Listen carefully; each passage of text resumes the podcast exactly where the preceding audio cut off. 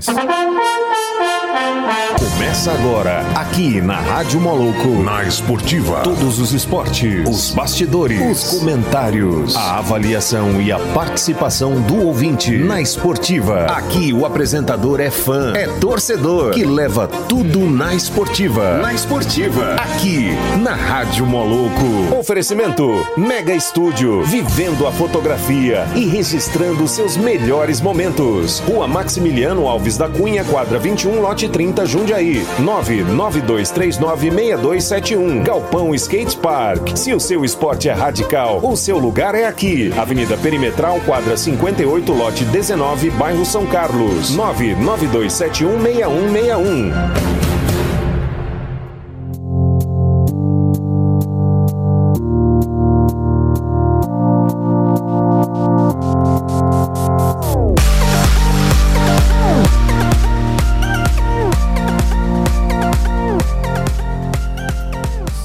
Salve, salve todo ouvinte da Rádio Moloco. Começando mais um programa na Esportiva. E hoje é quarta-feira. Essa semana que é menos um, né? Por causa do feriado de 7 de setembro, caiu na segunda-feira, então essa semana tá passando rápido. Já é quarta-feira. E como costumo falar, né? Eu estou aqui, eu. Eu, eu, Paulinho do Galpão, no comando dessa nave aqui na Esportiva né, sem o nosso amigo Derboy hoje, porque o Derboy se encontra afastado por causa da questão eleitoral, mas ele volta em novembro, né? E vida que segue. Então, comigo aqui só os bons. E hoje eu estou aqui com ele, né?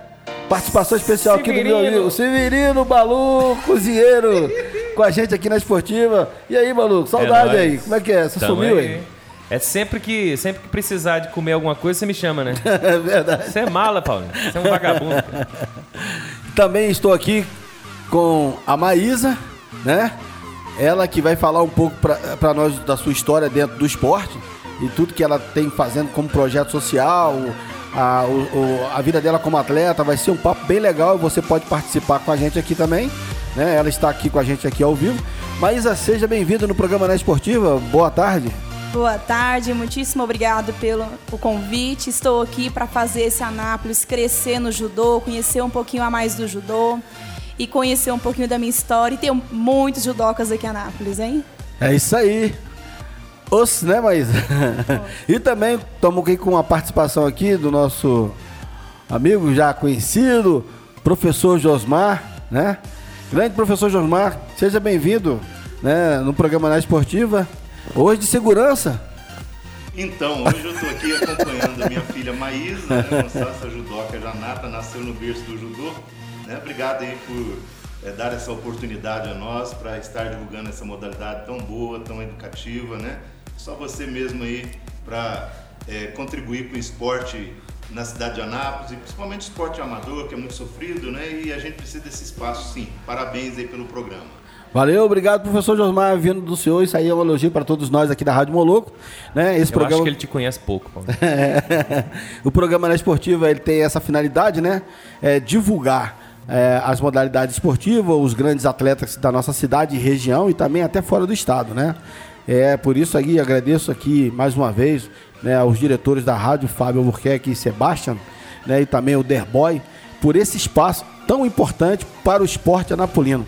E você, empresário, quer divulgar o seu produto, né?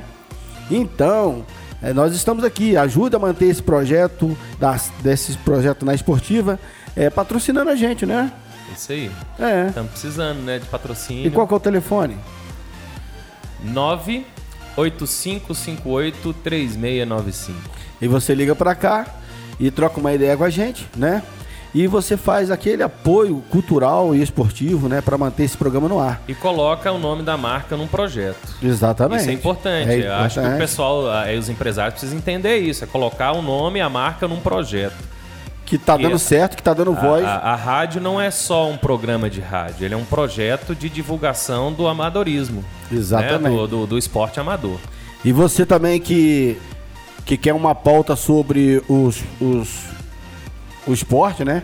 Às vezes você ainda não, nós não falamos ainda de algumas modalidades esportivas, você conhece um grande atleta, um grande professor, é, ajude a gente a fazer essa pauta. Passe o contato dele pra gente, pra gente poder entrar em contato e tá falando aqui, debatendo esse esporte que você quer, esse esporte que você quer tanto ouvir uma entrevista, né?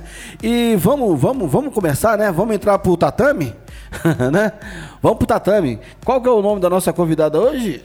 Maísa Gonçalves. Isso. Tá certo? Projeto Jovem Atleta. Graduado, graduada em enfermagem e educação física. Faixa preta. Terceiro Dan. Professora na academia IPOM. Projeto Jovem Atleta. Ela vai explicar o que é essa próxima sigla aí. SCFV. Campo Limpo Escola Dom. É isso? Isso. Várias vezes campeã goiana, vice-campeã brasileira, tricampeã brasi do brasileiro regional, é isso? Isso. Ah, eu queria muito ver um cara mexendo com ela na rua. ela é pequenininha. Você olha pra ela assim, o cara, eu queria muito ver essa cena. Quando chega em algum lugar, o pessoal fala assim: ah, a professora do balé chegou. Não, é do judô mesmo, tá? É do judô. Tem isso? Tem isso ainda. ainda eu tô na área que é, ainda tem um preconceito, né? Que é uma área de dominância de homens, né? Professores dando aula, lutadores. É, apesar que o Brasil, desde o ano passado, está tendo muitas meninas competindo, dando até um números maiores de mulheres na competição. Mas ainda tem de, quando vai à entrevista, fazer o homem e a mulher, olhar o homem, duvidar. Quando você está dando aula pro. Chegou lá um mais graduado, lá ou chegou um novato e vê a professora mulher dando aula. Aí vai querer te desafiar, ver se você sabe mesmo, se é forte mesmo, se sabe bater, se não sabe. Então a gente ainda tem esse preconceito. sabe bater? né? Sei bater. tem que Mas- aprender, né? A gente não sabe bater, a gente sabe defender, né? Mas e isso aí, isso aí é o seguinte, né? É por causa do- esse preconceito aí é porque ficou muito tempo, né? É, durante muito tempo as mulheres ficaram, né? é, sem fazer uma, uma, uma, uma arte marcial assim e sem brigar pelo seu espaço, né? Hoje dentro, até vamos falar assim dentro do ringue, dentro do tatame, né? E de fato, é, mas isso aí não é só entre as mulheres não. Eu me lembro que quando eu fazia capoeira quando entrava um aluno que ele era avantajado, assim, grande e forte, se o professor fosse um pouquinho miudinho, né, no caso, e ele fosse ma- maior que o professor, ele, ele levava pro lado da força. Isso. Isso na capoeira tinha muito. Isso, né? Aí o cara leva pro lado da força. Só que é o seguinte, esquece que o conhecimento e a técnica do, do professor, né, do mestre ali, é o que prevalece. Porque a arte marcial, principalmente na capoeira, a gente não usa força. É, usa os golpes, as técnicas. Acho que sim também em todas as artes marciais. Você tem o conhecimento de técnicas. E o cara pensa que aquilo ali é brutalidade né? Porque o, o tamanho dele, a massa corporal dele, vai intimidar um instrutor. E acredito no que você está falando, porque quando o cara chega assim, aí vê uma mulher, né? Que é a professora, vai falar, pô, ela não vai ter força para mim. A gente aqui sempre levanta outros assuntos. Mas você não acha que isso também está meio incrustado na filosofia da própria arte marcial, que era muito praticada por homens?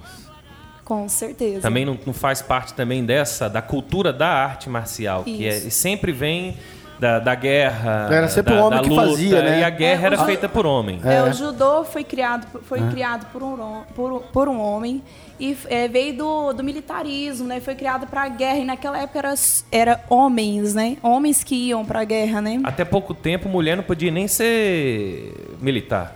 Não podia. Agora já pode. Estamos conquistando nosso espaço, né? Exatamente. E o judô, realmente, quando eu estou dando aula, eu falo para os meninos que é, chega lá muito forte, né? Quer, chega primeiro dia no tatame, quer arrebentar, dar uns socos lá, fala, opa, judô não tem soco não, vamos com calma. Judô é um esporte de contato. Até, até está sendo um desafio desde março as aulas online e o retorno nosso com o funcional, porque o judô é um esporte de contato. Mas o judô não tem como usar força e a maioria das artes marciais, porque se fosse força, hoje os campeões nós pegavam esses caras fortes na rua, né, que desce caminhão, carga de caminhão, sobe, então tem muita gente forte. E o judô antigamente a mulher quando começou a praticar, era a mulher tinha um judô flexível e o homem era o, o, judô forte, né? Hoje a gente não consegue distinguir. Então hoje os homens estão correndo atrás do prejuízo, né? Falo assim, do prejuízo, então estão tendo que trabalhar a flexibilidade dele e as mulheres estão trabalhando a flexibilidade, a flexibilidade mas também estão trabalhando a força. Então hoje a gente consegue ver não só o esquerda, não só o canhoto sobressaindo, mas hoje a criança ela entra no judô, ela vai, ela vai desenvolver tanto o lado direito como o lado esquerdo. Então hoje é igual o Neymar, né? Não chuta só com a perna esquerda, ele tem que saber dos dois lados. Então tá tendo essa evolução no judô como todos os outros esportes, né? E todos os outros esportes estão tá tendo as áreas das mulheres. E não é por nada, não, mas eu acho que as mulheres estão sobressaindo aí nesses esportes, estão puxando tanto judô, futebol. Você vê que tem muitas mulheres que estão puxando o esporte e fazendo crescer o esporte feminino, né? E eu tenho muita orgulho, muita honra de estar levantando essa bandeira no meu esporte no judô. Tem muitas professoras de judô aqui em Goiás, no Brasil, que são exemplos para mim. E eu estou muito feliz de estar levantando a bandeira do judô feminino em Anápolis. É, voltando aqui, né? Estamos no programa na esportiva, né? Quando você chega numa competição e aí e você estuda, a, logicamente, o, a, o, seu, a, o seu adversário, né?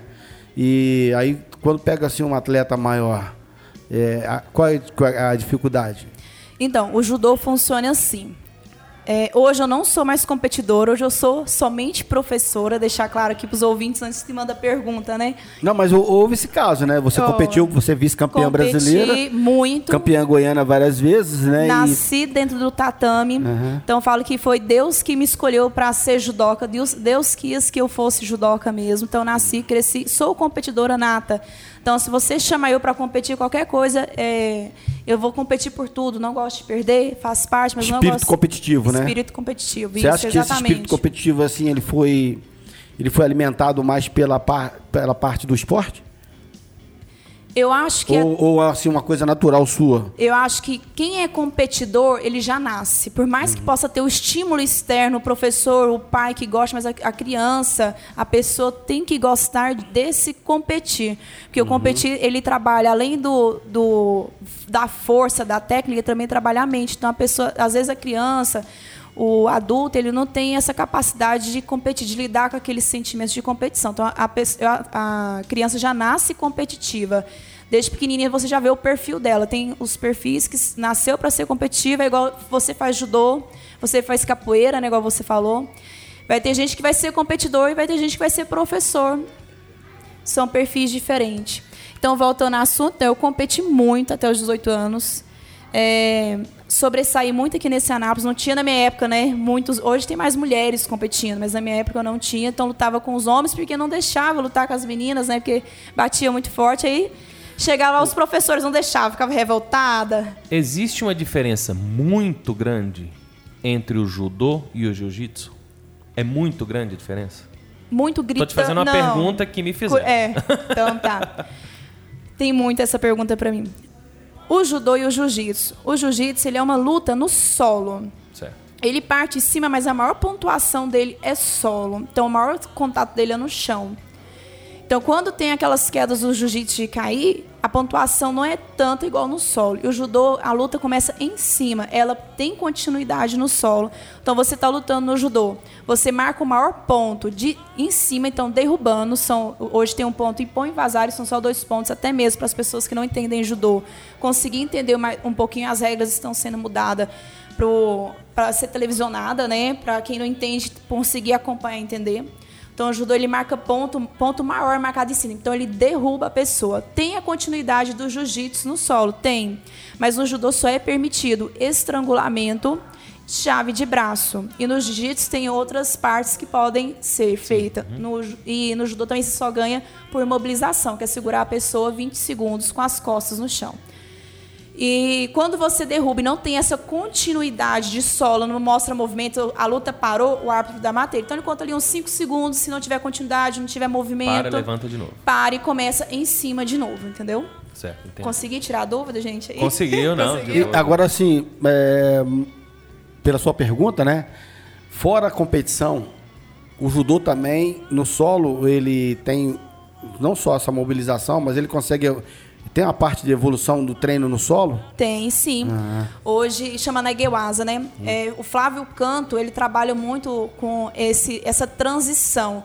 A pessoa derrubar e conseguir continuar. Porque uma das maiores dificuldades que tem os professores de judô é falar assim, eu não, não, não gosto de chão. E hoje é necessário um professor ser qualificado e saber um pouquinho a mais de chão. Porque tem a transição derrubou, foi para o chão, você saber o que faz com aquele adversário no chão, poder ganhar ou não sair dali e você ser pego de surpresa porque o seu professor ou você não treinou solo. Então existe essa continuidade, chama transição.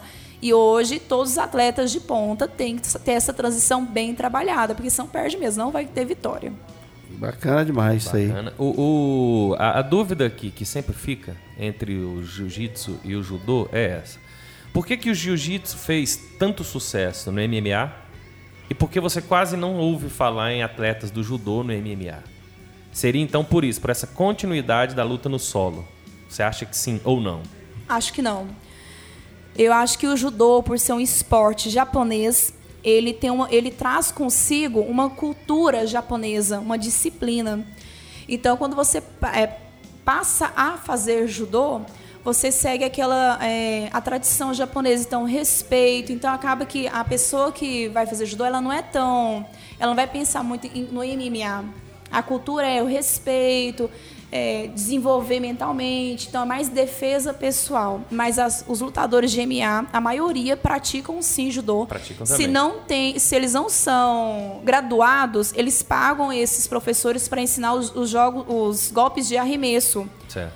Porque eles precisam dessa, É dessa para- defesa, a, a né? impressão que dá é que jiu-jitsu sempre precisa estar perto, né? sempre precisa estar perto. E eu acho que no MMA, vamos voltar aqui, já não é muito minha praia não, mas vamos falar aqui. Eu acho que usa mais o judô ali do que o jiu-jitsu, porque é, é difícil ter aquele contato no solo. Quando tem ali no solo no MMA, é, ou tá estrangulando, ou tá dando ali porrada ali perto, mas é mais longe. Então, se você pegar o arremesso, os golpes de judô e jogar, você vai conseguir ter um desenvolvimento melhor. Então, as, as- os lutadores que eu acompanho de MMA, se não são graduados de judô, pagam para aprender esses arremessos, né? Porque assim, eu acho outra coisa que eu acho muito interessante desse estilo de luta é que ele é um pouco mais democrático também. É o Hélio Grace, quando, quando começou tudo isso, ele quis pôr o filho menor e o mais franzino para mostrar que não era o tamanho do lutador, né? E ele foi assim, hoje ainda é um- o nome do jiu-jitsu no, no mundo, né? O- o- Isso. e ele- mostrando isso, que ele era pequeno, era fraco, mas ganhou todas as lutas que tentou quase, praticamente todas. A maioria dos esportes segue essa linha de raciocínio. Por exemplo, o criador do judô, o fundador do judô Jigoro Kano, ele tinha um metro e meio, 50 quilos. Era aquele cara desavantajado, franzino, que lá no Japão tinha a luta de predominância lá era o sumô, né? Tinha o jiu-jitsu japonês, né? Não, é o ju- o Não sei porquê, mas eu lembrei do muito. The Boy. O The Boy, você é sempre lembrado nesses momentos, eu não entendo. E aí o jiu-jitsu japonês lá era como arte marcial, era bem violento, né? Então era o jiu-jitsu japonês naquela época era para matar. Então, o, todos os esportes seguem essa linha, ou seja, vem aquilo que ele falou agora, não é a força, não é o tamanho. A gente fala, ah, quanto maior, maior o tombo. Então, é a questão de, de técnica mesmo, de concentração, de você conseguir finalizar a pessoa, né? Não ter medo do oponente pelo, Aliás, me corrija Pelo- se eu estiver errado, mas Aham. pra vocês, quanto maior o oponente, melhor, né? Você usa o peso dele contra ele mesmo. Usa, claro que usa, sim. Tá- o raciocínio tá certo. A gente gosta de pegar, eu pelo menos, baixinha, né? Já fui declarada aí no começo baixinha. Tô fora, viu, Paulinho? Gosto de pegar atletas maiores. Até mesmo quando você pega um atleta menor, você tem dificuldade. Maísa, é, você pro- é, tem um projeto no Jovem Atleta, né? Lá de Campo Limpos, né? Da onde? S. O que, que é É SC? serviço, de, conv- é, serviço de convivência, fortalecimentos e vínculos. É, na Escola Dom. É Escola Dom? Escola Dom. Então, hoje eu sou professora, faixa preta, terceiro Dan. Tenho só 31 aninhos, né? Então, estou pouco tempo no judô. Comecei a judô aos três anos. Comecei lutando e a partir... Comecei a ajudar meu pai lá, né? Com 14 anos, já colocava eu para ajudar com os baixinhos lá, que sempre tive paciência com criança. Então, hoje eu estou atualmente é, à frente lá da Academia Ipom, dando aula de judô. Recebo os alunos a partir de dois anos, trabalho com crianças a partir de dois até adulto. Estou aqui na Escola Dom, perto do SAMU. Lá eu atendo as crianças com antes da pandemia, né? Com essa pandemia, estamos, não estamos tendo aula na escola Dom, só virtual mesmo. Lá atendemos as crianças extracurriculares, são crianças que querem fazer esporte, facilita a vida da mãe, deixa lá. Tem um projeto social, Jovem Atleta, que eu faço aqui em Anápolis. Esse projeto a gente está está atendendo as crianças da redondeza do Copacabana. É um projeto pessoal, meu e da Lorena, e com apoio da Federação Goiana de Judô, do Sensei Josmar. Nós estamos é, atendendo hoje 50 crianças, mesmo em pandemia, não paramos, estamos em contato com essas crianças, é, com o objetivo de mostrar que o esporte para eles conseguem ter um futuro, conseguem sonhar, conseguem melhorar de vida. É, não é somente sair da rua, é mostrar uma nova oportunidade. Então, hoje a gente está atendendo 50 crianças gratuitamente com a parceria é, da federação lá à frente. E esse de Campo Limpo é um trabalho da prefeitura de Campo Limpo mesmo, o prefeito lá. Nós atendemos 123 crianças. Então, essas crianças lá, é, junto com a assistência social, são as crianças selecionadas, aberto para toda a comunidade, que vai lá, faz a matrícula e a gente consegue ter esse rendimento. É, lá em Campo Limpo é só procurar assistência social e fazer a matrícula. Do projeto Jovem Atleta, é, não estamos tendo vagas, estão com as 50 cotadas, mesmo em, em, na pandemia não paramos. Campo Limpo estou retornei essa semana, estamos vendo a melhor estratégia para retornar. Da Academia IPOM e da Escola Dom, por ser particulares, continua tendo o mesmo trabalho. Foi até um. Me surpreendeu muito que a primeira semana, 15 dias dessa pandemia, foi férias, todo mundo curtiu, achou bom. Depois a gente teve que vir um novo, novo, se reinventar é, as aulas online não pensei que iria dar tão certo, está dando muito certo. Os meninos estão desenvolvendo muita atenção, concentração como professora de criança. Penso que essas crianças vão estar super carregadas no celular e vão voltar com o imperativismo, né? A criança só comporta, só consegue atenção. E já retornamos na Academia IPOM com as aulas presenciais e aulas online, né? Que o pai se sentir seguro, estou atendendo todos. Então, o judô, ele tem tem muita contribuição de judocas, né? É, nessa, nessa visão social, né? Realizando trabalho como esse que você está fazendo, né? Tanto no Dom, lá no, no projeto de Campo Limpos, como o, o projeto Jovem Atleta, esse projeto que você está fazendo também lá no bairro Copacabana. E a gente vê outros atletas, né? Como o Claudio Cano, você falou aí, que tem um projeto Reação, Reação. que dali surgiu vários campeões olímpicos, né? A, aquela a Rafaela, a Rafaela e, e, e, é um exemplo é um do exemplo. projeto social. Uhum. A Sara Menezes também veio de projeto social. Então o projeto social é, é, todos os esportes, né? Você tem retorno, você consegue achar atletas. A criança pega aquilo ali como a única fonte de, de, de sair da, daquele momento, daquela como que eu vou falar, daquele estado dela, né, de pobreza, de não ter comida. Então ela agarra ali com todas as mas às vezes o, o, não pode nem ter talento, às vezes nem tem talento para ser para ser lutador e ser competidor, mas ela tem tanta vontade de crescer, ela tem tanta vontade de querer um mundo melhor para ela, para os pais dela, um, um futuro melhor que ela vira esses competidores que nós temos aí de projetos Fantástico, sociais né? fantásticos. Hum. É, o maior exemplo foi a Rafaela agora, né, que foi campeã olímpica e da passada foi a Sara Menezes no judô, né? Que e vamos... a Rafaela sofreu muito preconceito, né, rapaz? Muito preconceito por tá ser mulher, por negra. ser negra. É absurdo muito isso aí. Muito absurdo. É. E, mas, e... mas me parece ah. que essa é a grande vantagem do projeto social. A gente não, eu não saio daqui sem falar sobre isso, né? Aí, senhor prefeito, querendo se, né, se é. reeleger, não, não, parece que não investiu muito nos projetos. Né, nos projetos sociais e tal. Mas tá aí mais um exemplo. É, é a quarta vez que eu venho na rádio, Paulinho? É, verdade. É a quarta vez que nós temos exemplos que projeto social dá é certo. De, dá super certo consegue tirar a criança da rua. Sim. Aquela criança vai sair do osso, vai tirar a criança de um lar perturbado, aquele momento que o pai coloca para trabalho infantil, coloca para trabalhar crianças que estão sendo abusadas. Se você consegue resgatar essas crianças, é muito fácil você trabalhar com a criança que tem tudo. Mas a criança que não tem nada, você conseguir salvar essa criança é muito legal. É muito bom o trabalho e, E me projeto. parece que tem sempre esse ponto. Sempre. Sempre tem a ideia de que o cara que saiu da pobreza ele dá muito mais valor naquele projeto do que a criança, do filho daquele cara que está pagando aí 500 reais na academia. A impressão que eu tenho é que esses grandes nomes do esporte brasileiro sempre vêm desses projetos. A gente tem o Popó, a gente teve o Maguila, a gente tem todos esses nomes que foram citados aqui. Sempre vem de algo assim. Eu, a grande maioria, me parece, que dos nomes que nós temos no Brasil, que despontaram, veio de algum projeto nesse sentido. Que dá para ele a chance de sair daquela condição. E ele agarra aquilo com unha e dente, e igual você falou, às vezes nem tinha tanto talento, mas tinha uma gana tão grande que vira campeão mundial. Vira campeão. É. Vira campeão, porque é a primeira oportunidade que é dada. E quando você chega no projeto social, você fala, ó. Oh, eu hoje, eu Maísa, eu vivo do judô. Você daqui a um tempo você pode viver do judô não quero ser lutador. Não, ah, será que é um sonho ser campeão olímpico? Ou peraí, vamos lá puxar os lutadores. É legal colocar esse sonho. Porque a criança de projeto que vem da pobreza, ela vem, ela vem sem sonho. Ela acha que a vida dela é continuar o caminho do pai, né? E ver que ali ela pode, ela tem um mundo muito maior para ela. Uma luz no fim do túnel. Uma luz no fim do túnel. Então, olha só, professora Maísa, né? Aqui, ó, tá falando aqui, ó.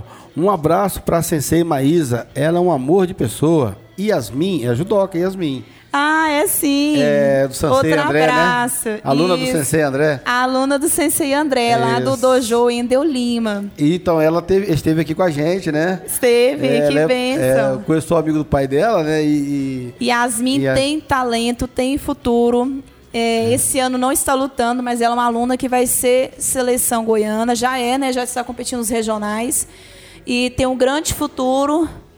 Estou de olho nela, viu, Yasmin? Estamos conversando aí, mas a Yasmin é uma promessa, menina de talento. É uma promessa. promessa. Uma promessa. A Nápoles tem que investir nela, senhor prefeito. É. Vamos investir nos nossos lutadores aqui, viu? E cadê a Bolsa Atleta? Vamos ela, começar ela, a investir. Cadê a Bolsa Vamos Atleta? começar. Ela não recebeu a Bolsa Atleta esse ano, ficou de fora, né? Ficamos. Ficou de fora, né? De fora. É, negócio de, é, difícil falar.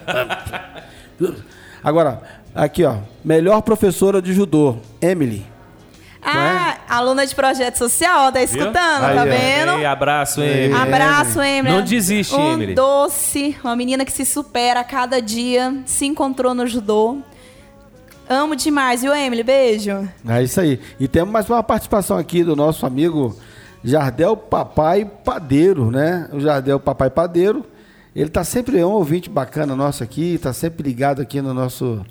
Na, na, na esportiva, né? E vamos ver o que o papai Jardel Padeiro está falando. Boa tarde, meu amigo Paulinho. Boa tarde ao Bilu, Balu, Balão, sei lá, não lembro mais. Boa tarde para a Maísa também, é, que é o Jardel Padeiro. E é o seguinte, Paulinho, essa Maísa ela tem cara de que não sofreu bullying na escola, viu? É isso aí. Sofreu ou não sofreu? Sofri muito. Que tipo de bullying você sofreu? Sofri. É, Maizão era o apelido, né? Toda a vida eu fui machinha, né? Fiquei feminina depois dos 18, mas toda a vida fui mais machinha. Cheguei na escola, não tinha muito papo. Então a gente teve, mas naquela época não era bullying, não, né? A gente levava na boa, né? Você já bateu em muito homem? Na academia? Ou. Sim, né? Não sei, né? Não, tem, não tinha mulher. Vou deixar a pergunta no ar. Não, não tinha mulher. Os, os, meus amigos de tatame, pode entrar aí, viu? Não tinha mulher, só treinava com homem. Eu acho que uma das coisas que me fez eu destacar na área da competição era lutar com homem, treinar com homem. Então é um benefício, né? Às vezes fica muito preocupado. Ah, eu quero lutar só com menina. Que, uma das coisas que fez eu me destacar na, nas competições foi treinar com homem, não ter medo, né? Então, essa é uma pergunta. Nós fizemos ela também para para Yasmin quando ela esteve aqui, né? Porque é, ela falou, né? As, as, outras meninas ficavam perguntando, mas você treina com homens? E, e é importante para quem não é do mundo das artes marciais saber né, o que acontece ali dentro do tatame.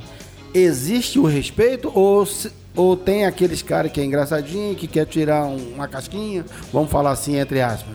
Olha, é. no tatame existe respeito.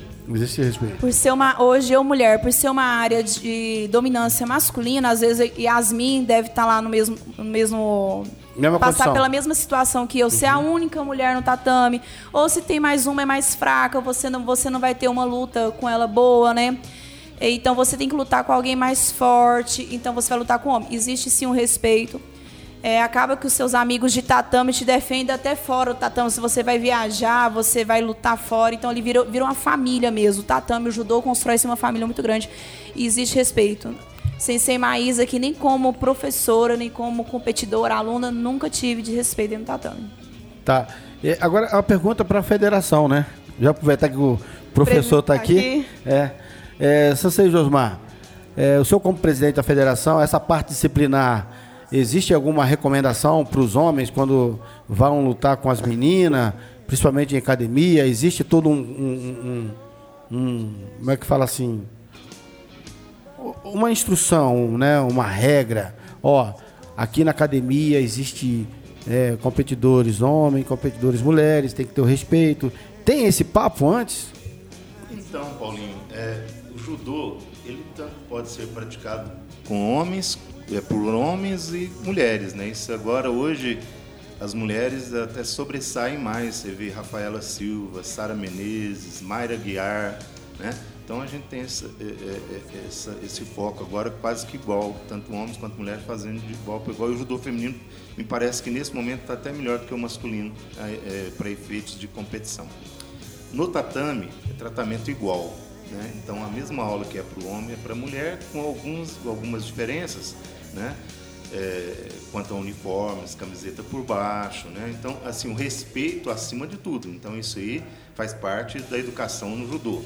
E para efeitos de competição, tem o judô masculino e feminino, com regras um pouco diferentes. Então, homem nas competições com homem, mulher com mulher. Competição nunca é, é mista, né? Não, não é, existe. Não a não ser competição de catas, aí pode ser mista. Mas é. é. competição luta mesmo, essa é, é, masculino e feminino diferenciado por idade e por peso.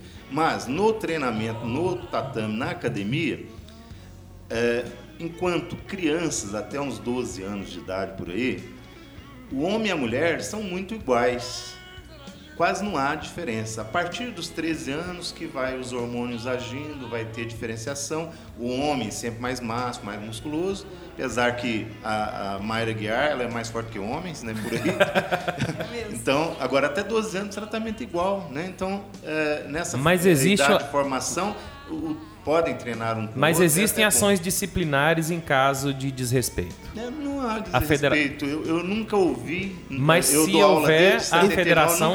Se, a, se atribui isso à disciplina do a judô, né? A disciplina, né? Ninguém pensa não, dessa não, forma. Não, não tem ambiente para isso, não né? Existe, não dá espaço para isso. Não existe. Essa pergunta, ela é feita. eu, eu praticamente eu vim das artes marciais, eu sei disso. Mas tem muita gente que está ouvindo a gente pela primeira vez Está informando, às vezes é um pai uma mãe que tem uma dúvida, tem uma pulga atrás da orelha, minha filha quer fazer judô, mas por que, que eu vou deixar? Entendeu? Então, por isso essa pergunta, aproveitando a sua presença aqui, que é um presidente de uma federação, uma pessoa que tem né, todo um, um know-how para poder falar do assunto, a professora Maísa, que está há muitos anos, que é sua filha que cresceu dentro do tatame, o maior exemplo de confiança nisso é, vem, vem de casa, vem da família, né? Porque o senhor hoje é presidente da federação, a sua filha né, faixa preta terceiro dan, a vida inteira no judô, e logicamente se tivesse alguma coisa nesse sentido de malícia, obviamente que o senhor não deixaria ela fazer judô. É. A entendeu? grande questão, Paulinho, que o judô é um esporte muito mais do que um esporte. Ele é, ele é uma filosofia de vida, uma maneira diferente de se viver. E é a melhor ferramenta para se educar as pessoas. Então, quando você fala em judô, você fala em educação.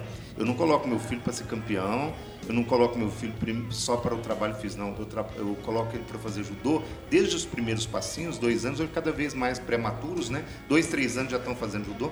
É a questão educativa. O judô é uma das, não vou dizer a melhor, não, que eu sou suspeito de falar, mas a, a Unesco declarou o judô como o melhor esporte educativo que existe para crianças de 3 a jovens de 21 anos de idade. Na formação do caráter também. O Comitê Olímpico Internacional acompanhou essa declaração. Então, é para se educar. O judô é uma forma educativa. Agora, no mundo competitivo, no mundo do MMA, dos UFCs da vida, a gente tem um grande exemplo, a Ronda Rousey. É. Foi ela que, inclusive. só ganhar, ganha as competições dela tudo no judô. Ela finaliza lá com as técnicas do judô, do jiu-jitsu que é aquela chave de braço, né? uhum. né? Os, as projeções, então ela usa muito Timata, Haraigoshi. Então, nesse sentido, sim. E o judô brasileiro vai bem no feminino, muitas medalhas. No trabalho social vai muito melhor ainda com a Rafaela Silva, que é a, a, a, vocês falavam agora.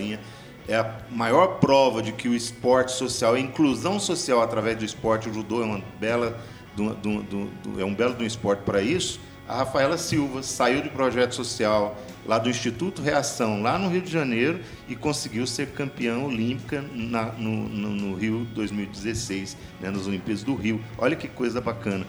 A, a, a menina lá do Piauí, né? A Sara Menezes. Menezes da mesma forma. Então, isso prova que o esporte é essa grande ferramenta divina de inclusão social que ajuda a educar, que vai melhorar os povos. É uma ferramenta de Deus para melhoria do povo. Então, o que o judô prega é educação, melhorar as pessoas, para que a gente tenha uma comunidade melhor e um mundo melhor.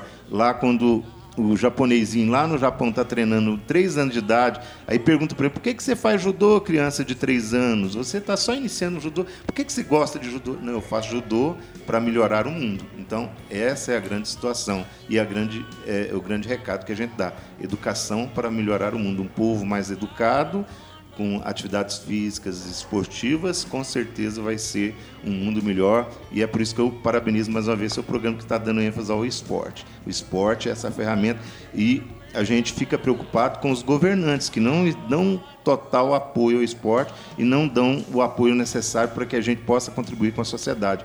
Ao invés de estar medicando, a gente poderia estar fazendo esporte, tendo o corpo mais sadio para não pegar doenças.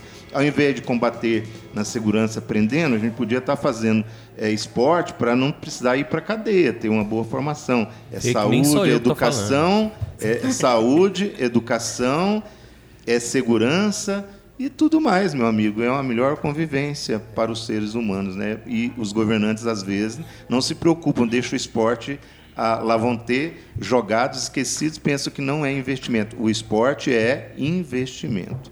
Então, é, é, é, o judô tem uma contribuição muito grande nessa questão de políticas públicas.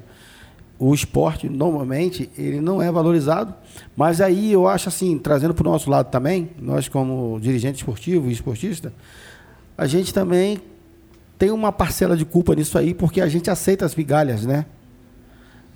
Vai nos dando os migalhas, nós vamos aceitando, aceitando, e aí não há uma valorização. Porque parece que você valorizar um professor de, de, de arte marcial é, é, absurdo. É alguém que, até pouco tempo, acho que ainda há esse tipo de comentário malicioso, né? É preconceituoso, né? Ah, você está mexendo com esporte é porque não quer trabalhar. Você entendeu? Ah, não, é porque não quer, não quer um trabalho de verdade. O que é um trabalho de verdade? Se a professor é a, é a profissão que forma né, o cidadão, que valorização tem? Então, a maneira como é enxergado isso é fazer de maneira assim, só para dizer que está fazendo. Normalmente, a, a, o poder público faz para dizer, nós estamos fazendo. Se você pegar o orçamento, seja de prefeitura, do Estado e do, e do, do Estado, do Estado, né?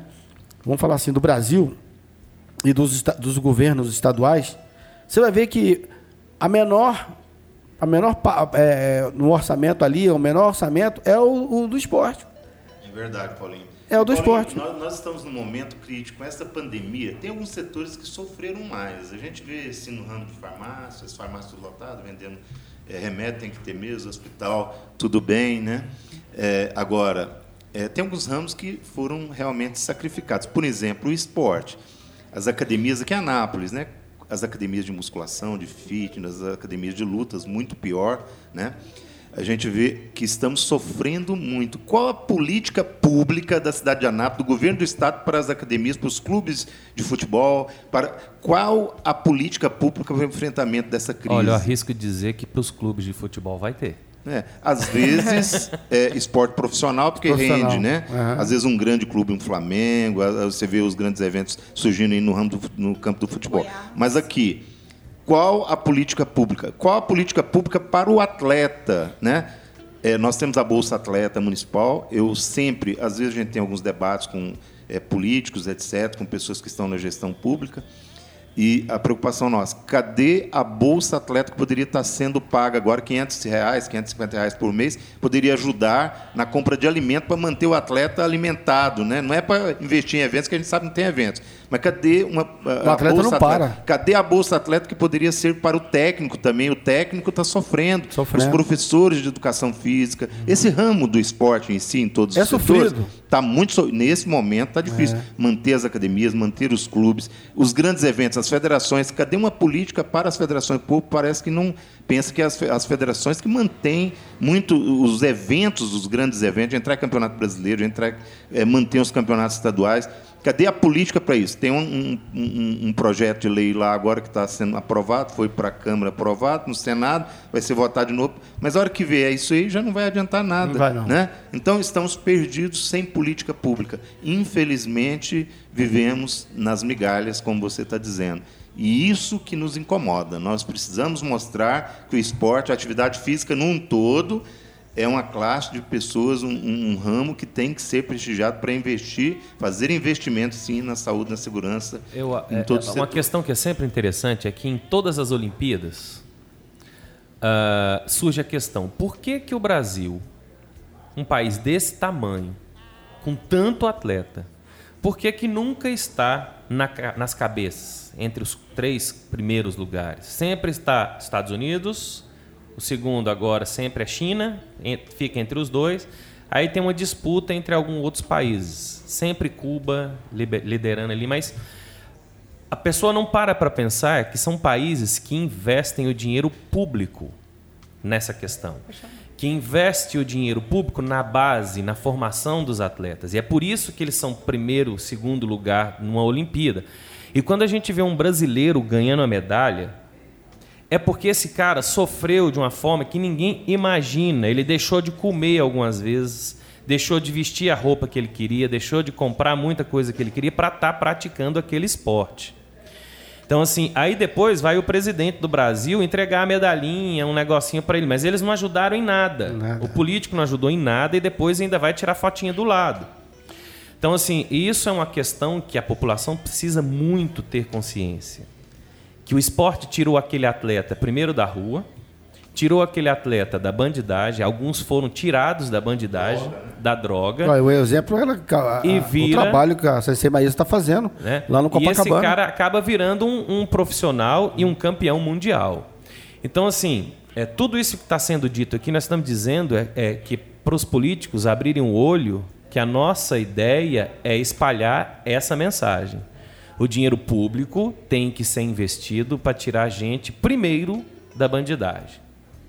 É, a verdade, eu sempre, E o esporte, a gente, a né? Tá e a cultura. lado político, né? É. A, a, grande coisa aqui é a Maísa. É a Maísa. É, quando a gente aqui, começa a conversar. É. Mas é porque não tem jeito, não, porque não o esporte é um, é um tirador de bandido é, da rua. É. Não, não temos condições de falar em esporte sem falar em política.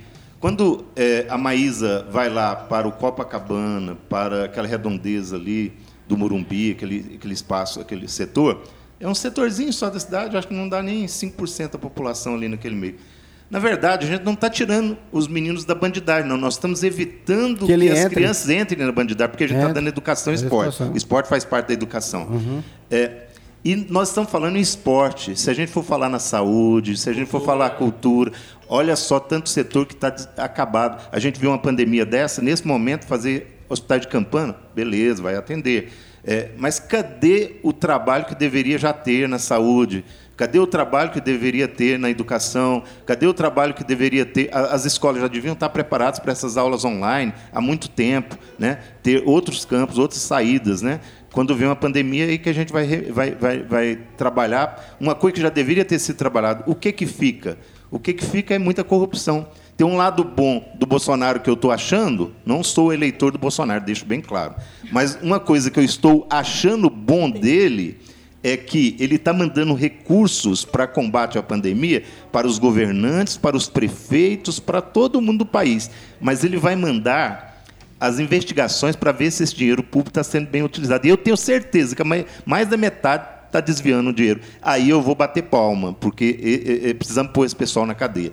Esse é o meu ponto de vista. Agora, enquanto isso, vamos trabalhar o nosso esporte, aquele trabalho de sementinha, de grãozinho em grãozinho, né, para a gente tentar melhorar o mundo com o nosso trabalho pessoal. É isso que está acontecendo. Vamos voltar Tá para o bom. judô, mais. Vamos voltar. Vamos, vamos, Aqui, ó. vamos voltar para Sensei Maísa e para o judô? É. Só, Sensei- só finalizando aqui, Ah. o problema maior é que nós temos a iniciativa de que o esporte ele só é não vê como um, um tratamento, um preventivo, um preventivo para não ter uma, hoje a obesidade infantil tem muita, mas um preventivo Eu sei para não que ter que a é criança obesa, aí resolve fazer um esporte modalidade adulta, chega lá obeso, hipertenso, diabetes, só, só depois está tudo então, os países de primeiro mundo, o investimento é lá embaixo. A criança entra. É na base, né? Entra na escola, no Japão, entra na escola e é obrigado a escolher cinco modalidades e praticar. Então, eles, eles conhecem melhor o benefício do judô, do esporte para eles. Então, eles têm um investimento lá quando criança. Aí teve o. A criança lá tem o talento, é separado ali, o país de primeiro Já é mundo moldado já é moldado. Então, ali, ó, ali tem um talento, já, já fica ali, ó, depois dos 10 anos, só naquele esporte. Por isso que saiu os, os grandes e por isso estão nas cabeças né, das Olimpíadas aí. Sensei Josmar foi meu sensei no SESI. Fábio Albuquerque. Os. Fábio é o diretor aqui da rádio. Ele falou que você foi, você foi sensei dele. Né? Há muito tempo. Não pergunta não, que fica ruim. Temos a participação aqui também do Chihan, né? Do professor Luiz Eduardo. É, grande pessoa, grande pessoa. É, já esteve com a gente aqui também na Esportiva. Grande profissional, Luiz Eduardo, uma pessoa que sabe fazer um trabalho com karatê, com criança, muito é, profissional, né? E o Fábio também, né? é, foram muitos alunos, em média passava 300, 400 alunos por ano. O Fábio tem uma particularidade. Um narizinho. O né? nariz. Ah, não, Fábio. Você é- lembra é- dele? Quem falou do nariz lembrou. Lembrei. Lembrou? Foi uma época boa de SESI, era um trabalho social, através do Serviço Social da Indústria, o SESI, era aula gratuita para aquela comunidade da Jaiara. Muitas pessoas na Vila Jaiara, aquela grande Jaiara, faziam judô conosco, né? E pudemos contribuir com a educação de todos. Estou acabando de falar aqui com o Vanderly Soares, hoje é comandante lá do Entumbiário do Corpo Bombeiro, uma pessoa que hoje virou comandante, vários outros, né? Quantas pessoas nobres aí E passou- é, passaram lá pelo SESI, a gente teve a oportunidade de contribuir um pouquinho com a educação de todos. É isso aí, por isso que é importante. Vamos ver o Chihan, Luiz, professor Luiz Eduardo? Boa tarde, Paulinho. Boa tarde aos integrantes aí do programa Moloco. Um sucesso já na nossa cidade. Eu sou um, um admirador do trabalho de vocês. Aqui quem fala é o sensei Luiz Eduardo, professor de Karatê da Academia Mansei Dojo. Mais uma vez, parabenizar aí vocês pelos convidados. Sensei Maísa, tenho acompanhado alguns trabalhos dela pelo Instagram da Academia Ipom e fico muito contente que essa nova geração de senseis, com essa metodologia de trabalho e me parece uma, uma, uma menina com muitos talentos e tenho certeza que contribui muito para a formação de, de jovens aqui na nossa cidade através da modalidade judô. Tenho muito respeito e muita admiração. Com relação ao Sensei Josmar, dispensa comentários. Quando se pensa em judô aqui em Anápolis, logo vem à cabeça o Sensei Josmar. Uma pessoa que tem um respeito, tem uma admiração pelo seu trabalho de, de anos aqui na nossa cidade e uma amizade também de muitos anos. Então, mais uma vez, parabéns e quero desejar sucesso cada vez mais ao judô da nossa cidade, à Federação Goiana de Judô, enfim, as artes marciais aqui da cidade. Muito importante esse espaço que está sendo colocado a nós professores. Grande abraço a todos. Já sou fã do programa e acompanho todos os dias os convidados, as reportagens. Muito bom mesmo. Parabéns. Os, os professor, né? Importante suas palavras para nós, né? Porque traz um reconhecimento do, do- do trabalho da Sensei Maísa, que é a nossa convidada de hoje, lembrando aqui. Maísa. Tá, carinha de nova lá no Instagram. Muito obrigado aí, Luiz Eduardo, sensei. É, sem dúvida, essas palavras é, enaltece o nosso trabalho e nos dá ânimo para continuar. O senhor também é um grande profissional. Maísa, deixa eu te fazer uma pergunta. Pode fazer. A arte marcial, ela sempre passa por momentos de, de moda. Eu não sou muito novo. eu acompanhei desde quando a moda era o Kung Fu. Aí tinha no, o cinema lança um milhão de filmes de Kung Fu, Bruce Lee, assisti filmes do Bruce Lee e tal. Todo mundo queria ser o Bruce Lee. Saía do cinema chutando Já as saía placas, chut- quebrando as. Exatamente, né? Depois eu aí a minha adolescência eu sou da era Karate Kid. Então a gente tinha uma academia de karatê a cada esquina, era mais do que Assembleia de Deus e Cobra, Bradesco. cobra cai, agora A tá co- ah, voltaram, voltou e eu indico. Pra quem assistiu o Karate Kid, assiste Cobra Kai. É muito legal. Eles resgataram os, a- os atores, tudo e tal. Mas aí depois veio o MMA e trouxe o jiu-jitsu como moda. Aí de quatro em quatro anos a, a Olimpíada traz o judô pra gente. A gente entende até dos golpes, fala os nomes dos golpes. Você me, deixou triste que tirou o cocá, né? Tinha Tem, tem o- uns aí que falam tatu bola ainda. é a pessoa narrando competição de judô falando tatu bola, é, não sei o que lá, armlock, né? Mistura um É, pouco. isso. O, que- o que, que você sente nisso? Isso atrapalha? Isso ajuda? Como é, como é que essa, esse modismo que o cinema traz? Como que isso funciona para vocês, assim, para os profissionais da área? Não, não atrapalha. É até bom, porque a pessoa, quando vai lá na academia procurar o Kung Fu, o Karatê, ela vai conseguir ver outras áreas. E, às vezes o que ela imaginou vendo na TV não é o que ela vai sentir na pele, É, o né? cara acha que ele já vai lá na segunda É, aula correr nas paredes. Correr, já chega. Na primeira aula já chega querendo lutar, querendo bater. Eu já falei, eu chego na primeira aula lá querendo, eu quero é lutar é hoje. Mas quando ele procura uma arte marcial, a arte marcial é muito difícil, porque todo mundo fala assim, futebol, todo mundo conhece. Menininho cresceu um pouquinho, dá uma bola, então já conhece um pouquinho de futebol. Menina, o balézinho. Mãe compra sapatilhinha lá e sabe o balézinho. Mas a arte marcial, kung fu, jiu-jitsu, judô, é difícil. A não ser que você tenha alguém na sua família que esti- eh, te estimulou. Mas geralmente chega lá sem conhecer nenhum, nada da arte marcial, então cai realmente de paraquedas. Aí ele começa, eu falo para rodar, né? Rodar o kung fu, rodar o karatê, rodar o jiu-jitsu, rodar o judô, Para ver onde se encaixa. para ver onde se encaixa, porque realmente tem a questão de afinidade. Não é todos que têm afinidade Entendi. pela arte marcial, mas é, é legal os filmes, é legal. Ajudam. Ajuda, ajuda a trazer clientes pra gente. Da agora o Cobra Kai a academia tá tendo movimento, graças a Deus. Os- Eu, eu tenho uma passagem aqui, tem que contar. Eu sou da O época me, o do Kung Fu. só um segundinho Sim, que a gente sim. é obrigado a... Não, deixa ele. Pode continuar. Posso? Vai. Eu sou da época do Kung Fu, os filmes daqueles que andavam sobre as árvores, né? Aqueles talentos, né? Um incrível chinês de um braço só que andava em cima das árvores. E também de um programa de televisão. Quanto mais velho, na mais TV voava, né? Anguera, quando era em Goiânia, na Rua 3. Chamava O Mundo é das Crianças. Aí tinha a academia do Hugo Nakamura ao lado, lá na 3. Conheci o Hugo iam- Nakamura. Eles iam lá para fazer apresentação de judô, de capoeira, né? No programa ao vivo. Eu assisti aquilo e falei, nossa, eu tenho que entrar no judô, eu tenho que entrar. Naquilo já foi minha inspiração. Então, inspira sim os bons programas Inspira, e eh, os bons filmes, né? Tem muita coisa boa por aí que que, senhor post- serve de inspiração. O que o senhor postou essa semana, né? Como era feito as apresentações do judô. Os Aqui- desfiles. Os desfiles, apresentações. Inspira. Quanta gente foi pra patinação, pro skate, porque a gente começou a desfilar. No 7 de setembro. Pessoa, era desfilar e vinha um monte de pai e criança atrás. Exemplos. Sim, exemplos. Então, nós estamos na loja iSystem. Aqui tem de tudo para o seu celular, assistência técnica para todas as marcas e acessórios licenciado Apple. Na Avenida São Francisco 278, bairro Jundiaí, o telefone é 3702 3772.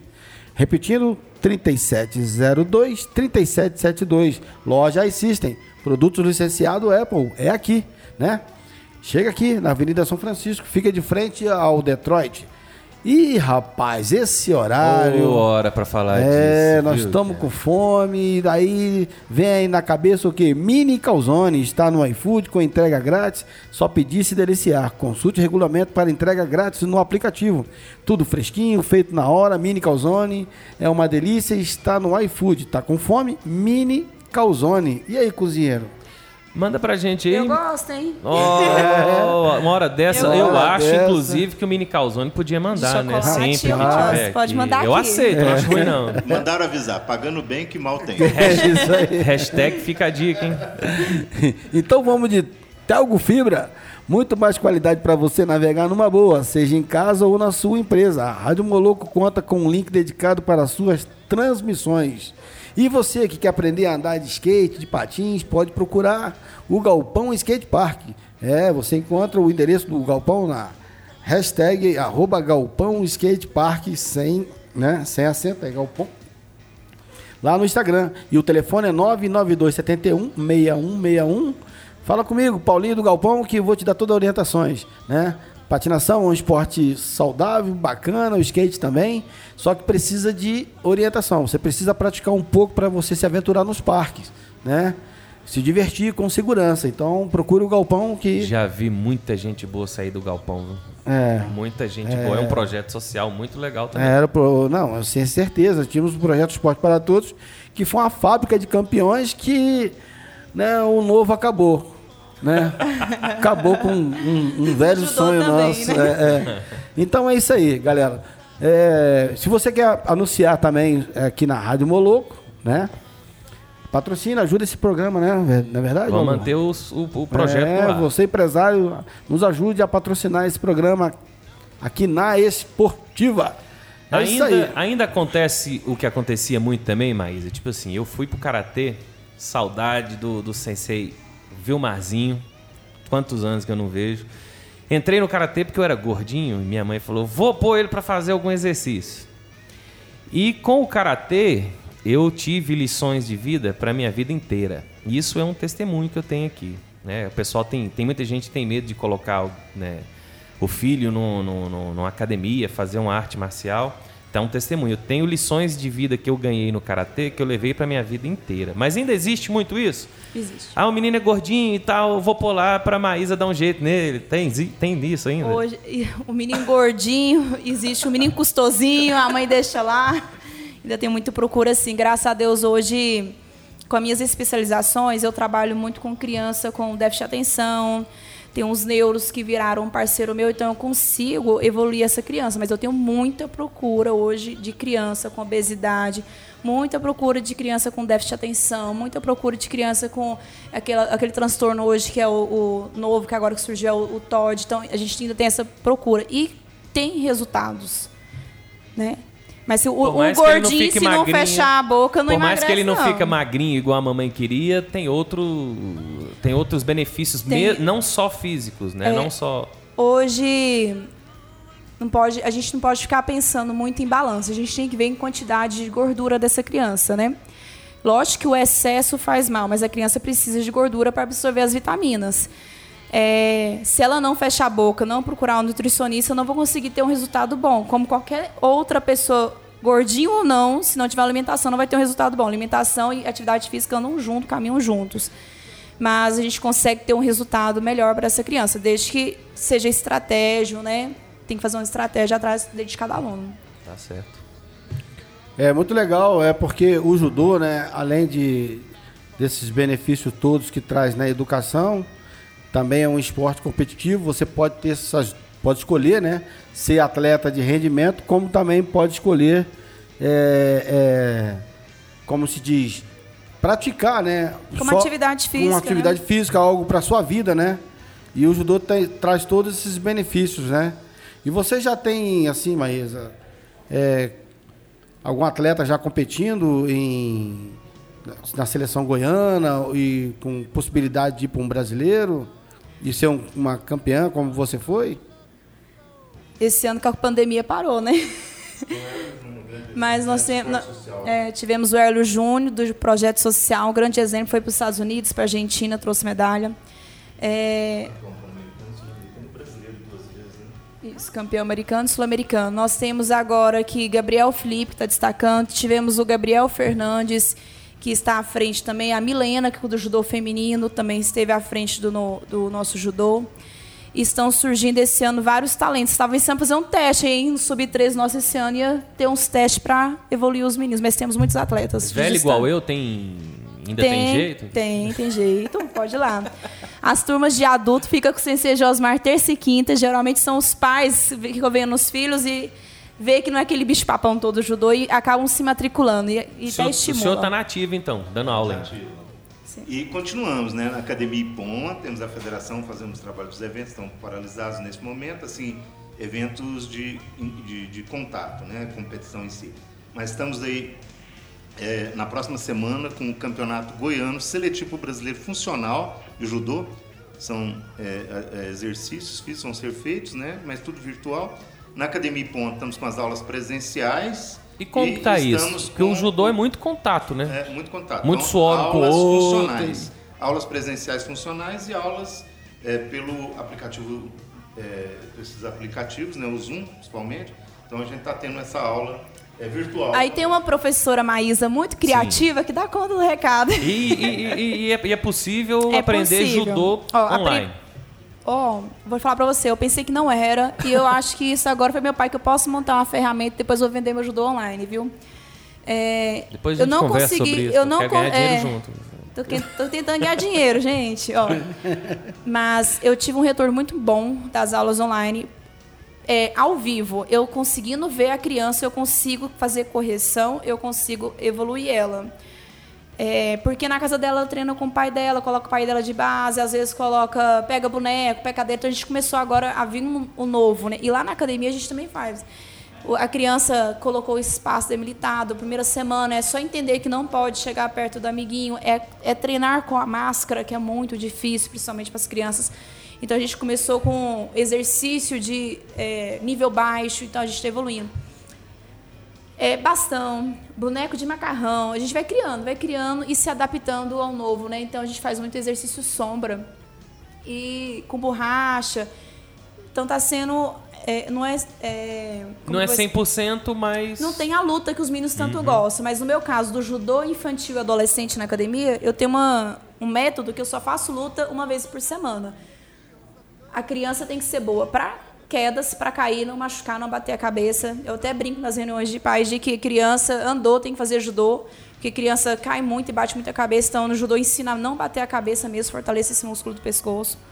Então eu faço a criança ter sede, ter vontade. Então eu vim do- de uma aula que com o Sensei Josmar que sempre tinha luta no final da aula.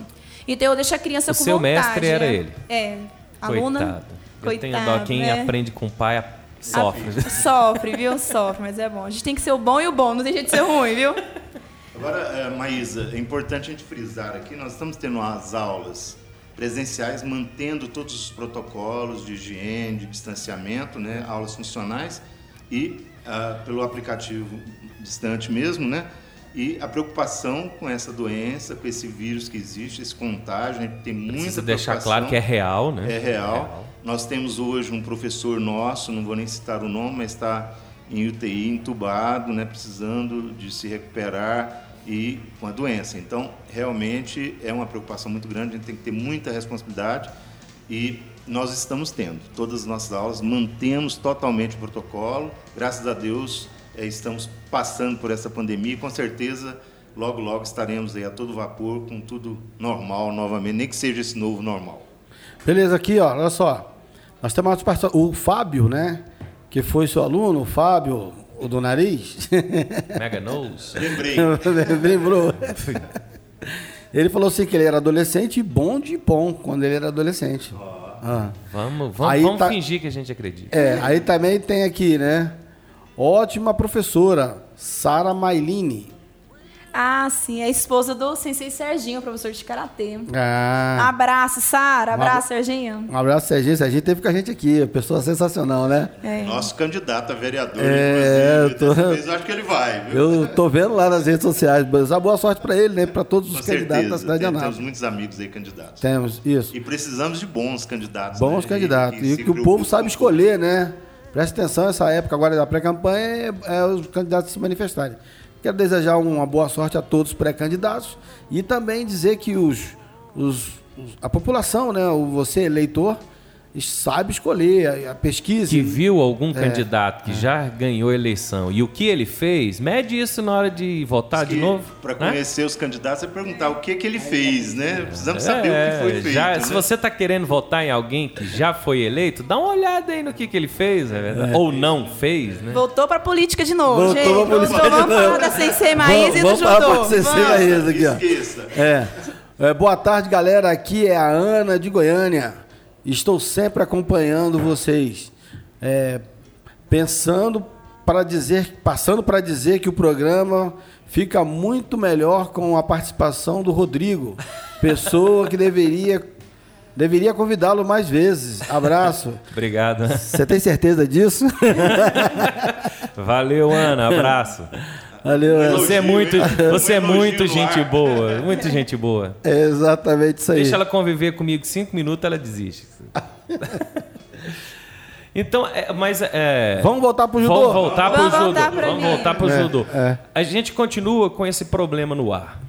Vamos, vou, vou pensar como pai, né? Eu vou levar meu filho para academia. Quais são os protocolos que as academias têm adotado para eu poder ter a, a segurança de levar o meu filho para ele fazer um esporte, para ele rolar num tatame que outro estava rolando, Então, vamos lá. entendeu? A Maísa pode falar melhor, porque Né? ela é graduada em enfermagem Em e sabe um pouquinho aí. tá? Então, Porque vou, eu, vou eu, falar, vou você falar da, entende vou isso? falar Porque do o meu, tatame todo mundo vai falar rolar do meu, ali, do- é, vai... Eu vou falar do meu dojo, Sim. tá? Da minha academia. Responda como- por você. Vou responder por mim, da minha academia Aipom lá no centro. Então, quando falamos em retornar, Sensei Mais e Sensei Josmar, adiamos por 15 dias para realmente elaborar, pensar e estudar a melhor estratégia para não, primeiro, não ter risco para as crianças e, e principalmente não ter risco para o Sensei Josmar nem para a Crianças e Sensei adultos Maísa, né? também, né? Os adultos também Então, tão- assim, a segurança do que? Do espaço que eu vou trabalhar, eu, como professor, eu não me contagiar. Então, é a primeira coisa que eu é, ali. Depois vem a consequência. Se eu não me contamino, eu não contamino minhas crianças, né? Então, os alunos da academia hoje, a gente coloca... A academia tem 200 metros quadrados, a gente coloca 10 metros para cada criança. E a gente trabalha aquele espaço de contaminação, igual o de hospital mesmo. Onde você pisa, o coleguinha não, Não pode, pode pisar. 20 metros, na verdade, né? Para cada um. Para não cruzar pra, isso para não para não se contaminar. Chegou na academia estou na porta da academia. Os pais hoje não ficam mais na recepção não tenho nenhum pai. Funciona tipo drive-thru mesmo. O pai Deixa, deixa a criança afere a temperatura pergunta se ela sentiu alguma coisa no dia no dia anterior você está tudo bem? Não está não está se sentindo resfriado? Não está espirrando? É, eu olho muito o lado clínico né? Às vezes não está dando febre mas às vezes a criança está sentindo uma dor de cabeça então não entra. É, álcool em gel na mão, lava as mãozinhas, álcool em gel nas mãozinhas, o sapato passa pelo cloro, deixa lá. E para entrar no tatame, é, a gente está borrifando também o álcool nos pés, porque o tatame é limpado com um produto à base de amônia. E manter o ambiente bem ventilado. Então, ali, a cada Entre uma exercício. aula e outra, sempre é higienizar. Uma aula e outra. de- o tempo antigamente era de uma hora ou uma hora e meia de aula. Então hoje é 50 minutos. Terminou a aula, higienização do tatame, higienização do- de todos os aparelhos que usaram. E as crianças vão embora. Para ir embora, lava a mão, higienize. Isso é um protocolo internacional do judô, né? E os kimonos das crianças não podem mais se usar a semana inteira para a mãe lavar no final de semana Usou, lava. treinou, lavou, treinou, lavou. Aí eu ainda ensino, ó, chegou em casa, você está com muita fome, a garrafinha sua, vai, vai para lavar, coloca de molho, e você chega tomando banho, tirando seu kimono. Não chega, porque as crianças, adultos, geralmente saem com muita fome do Sim. esporte, todos os esportes dão muita fome. Chega a comer, não, então espera um pouquinho, toma banho para evitar essa contaminação, né? É. Uma última pergunta para quem está querendo praticar o esporte. É, a gente tem uma, um, um, um hiato aí. Eu tenho o cara que tem dinheiro e tem o, o, o cara pobre que às vezes tem os seus projetos sociais que ajudam. Mas essa galera que está no meio, que nem tem tanto dinheiro disponível e nem está sendo atendido por um projeto social, é caro praticar judô? O kimono, pagar uma academia, como que tá isso hoje? Então, o judô, ele não é um, não é um esporte barato, ele é um esporte caro. Hoje um kimono de para iniciante ele custa em torno de 180. Mas ele dura bastante. Oh, é isso que eu falo, é você pegar 180 kimonos eu como mãe e eu como professora, eu mando comprar pelo menos uns quatro dedos ali maior. Vai usar, usar, usar, usar uns dois, três anos que a criança tem o estirão, o adulto nem tem, né? O adulto vai usar até rasgar, ou senão vai doar batido para os outros, porque ainda acontece muito a doação. É, eu, como eu sou eu, né, muito humana, geralmente meus alunos, quando fazem troca de faixa, quando compra kimono novo, esse kimono sempre as mães já estão acostumadas lá na academia. Deixa ali para aquele aluno que chega que não tem as condições. Uhum. Então eu consigo fazer esse apoio. E a nossa a mensalidade de judô, ela também hoje na nossa academia, ela está em torno de é, 230 reais mensais. 230 reais mensais. 230 para ele estar lá três vezes na semana. Três vezes na semana. E, e você vê para quem não tem esse acesso, o valor de pagar, mas tem a parte social, né? Que são oferecidos e tal, né? Bacana demais para poder alcançar justamente as pessoas da periferia. E aí, falando aqui, não quero voltar ao assunto da política, não, mas por isso que precisa né, de subsídio para poder dar sequência a um trabalho bacana como esse. Porque o acesso é caro. O acesso é muito caro. É caro, Temos entendeu? Na academia um outro projeto uhum. particular. Atendemos uma entidade aqui de Anápolis, eh, a gente não divulga o nome da entidade, até mesmo é, para não fazer propaganda com projetos sociais, não é esse o caso. Não é esse o cunho, não, né? Nós temos 50 garotos lá que a gente dá o kimono, a aula totalmente gratuita, né?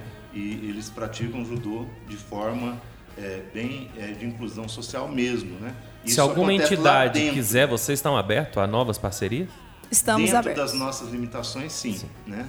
Uhum.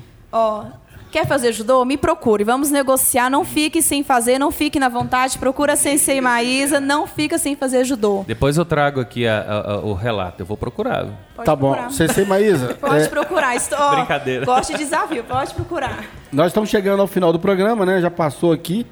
Bastante programa também bacana desse, né? Os assuntos fluindo. Ah, extrapolou a hora aqui, mas tá valendo. É, você quer deixar os seus contatos? É, nas redes sociais para poder a gente estar tá passando aqui para os ouvintes? Quero sim, né? Uhum. Não vamos perder a oportunidade. Uhum. Para quem quer conhecer um pouquinho do judô, temos aí o AEIPOM no Instagram, arroba AEIPOM com dois P's, para vocês seguirem e acompanhar o trabalho da Academia IPOM. E temos o pessoal, arroba Josmar Amaral e arroba Maísa Gonçalves, se vocês quiserem também acompanhar tá com vontade de fazer judô, qualquer arte, é, karatê, nos procure, nos mandem um direct, uma mensagem que estamos aqui para te atender. Telefone para o contato 39 43 35 90. Repetindo. 39 43 35 90 e pelo WhatsApp 992 21 17 97 992 21 17 97. Vamos. Fica, fica no centro, na Avenida Goiás, perto da Praça Bom Procurou Jesus. Procurou Academia Ipom na internet, vai achar. Vai achar. É Ipom com dois P's. Dois P's. Academia Ipom no centro. É tradicional aqui na cidade, né? Marca registrada. Marca registrada. A Ipom é a mais antiga de Anápolis, hoje em funcionamento? Hum, Acho que sim, assim, né? Na, na, na, área de na artes marciais? Sim, né? Talvez tenha do professor Délio também, que é de karatê mais bem antigo. Bem Agora antigo. nós damos da aula desde 1979. Tem um pouquinho de então, tradição. É, mais de 40 anos aí no. Já fizemos muitos atletas, trajeto, né, pai? No trajeto. E a nossa marca, aqui em Anápolis tem outras IPONs. No Brasil tem, no Rio de Janeiro tem, em Minas tem. A nossa é Associação Esportiva IPON, marca registrada, NPI e tudo mais. Então a nossa marca existe. Existe. Professor é, Josmar, obrigado pela sua participação. Está acompanhando aqui a filhona, né? Hoje, como segurança.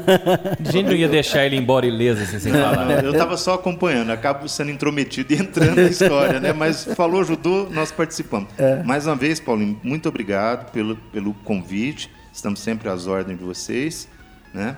E também é, parabenizar mais uma vez essa iniciativa, né? De levar o esporte amador a toda a comunidade. A gente tem que ter espaço para comentar o nosso esporte, principalmente o esporte de Anápolis. Obrigado. Nós que agradecemos a, a, a, sua participação especial aqui, da sua família, né? É uma família de peso no judô, tantas histórias. Mas quando tiver novidade, né? Traz pra gente. Um atleta que está é, esses depoimentos são importantes, principalmente de atleta. A gente quer ouvir. A gente não quer ouvir só o, o quem já está realizado, igual você que já foi campeão. Quem está começando também, porque é importante isso. Né? A nossa ideia é conscientizar né, os nossos ouvintes que o esporte é tudo isso que o senhor falou, né, que você também falou, né, que, que acrescenta para um mundo melhor, né? As pessoas faz com que ela pega conhecimento, ela pega disciplina, ela pratica esporte. Depois é que vem aquela condição de luta, né? A condição de luta vem depois. É aquela é uma outra situação que você pode usar como defesa pessoal, também vai ser importante para a sua vida, né? uma mobilização que você faz num, num agressor, né? alguém que está fazendo mal para alguma pessoa, você está passando ali na hora e viu, né? como é que eu vou fazer? vou mobilizar, ah, boto para dormir. Bota para dormir, a polícia vem e acabou, entendeu? Porque a gente, se pôr a mão, é, põe para dormir. É defesa pessoal também. É né? defesa pessoal é, também, não deixa de ser. Então é importante tudo isso aí, mas, mas o valor social e que é acrescentado na vida da pessoa, do ser humano, né, daqui para a formação do cidadão, é importantíssimo. Parabéns para o judô, parabéns para todos os profissionais do judocas que fazem esse tipo de trabalho e têm essa visão de mundo que vocês têm. Ô, Paulinho, e inclusive agradecer a quem está prestigiando a gente aqui nos ouvindo, né? Mandar um abraço para todos os alunos da Sensei Maísa, da Academia Ponto, do projeto Jovem Atleta, né? Nem um projeto mais, porque é um programa. E todos lá de Campo Limpo, todos, todos que treinam do Dom, o Colégio Dom, que treinam com a Maísa, e para os nossos alunos da Academia IPOM. E é, quando a gente fala em política, é, também respeito a todos os segmentos né, políticos. Nós estamos aqui, a gente respeita é, cada convicção. As pessoas, cada um tem a sua. Nós temos a nossa, pensamos de uma maneira, mas também respeitamos a todos os políticos, a todos os gestores públicos, né?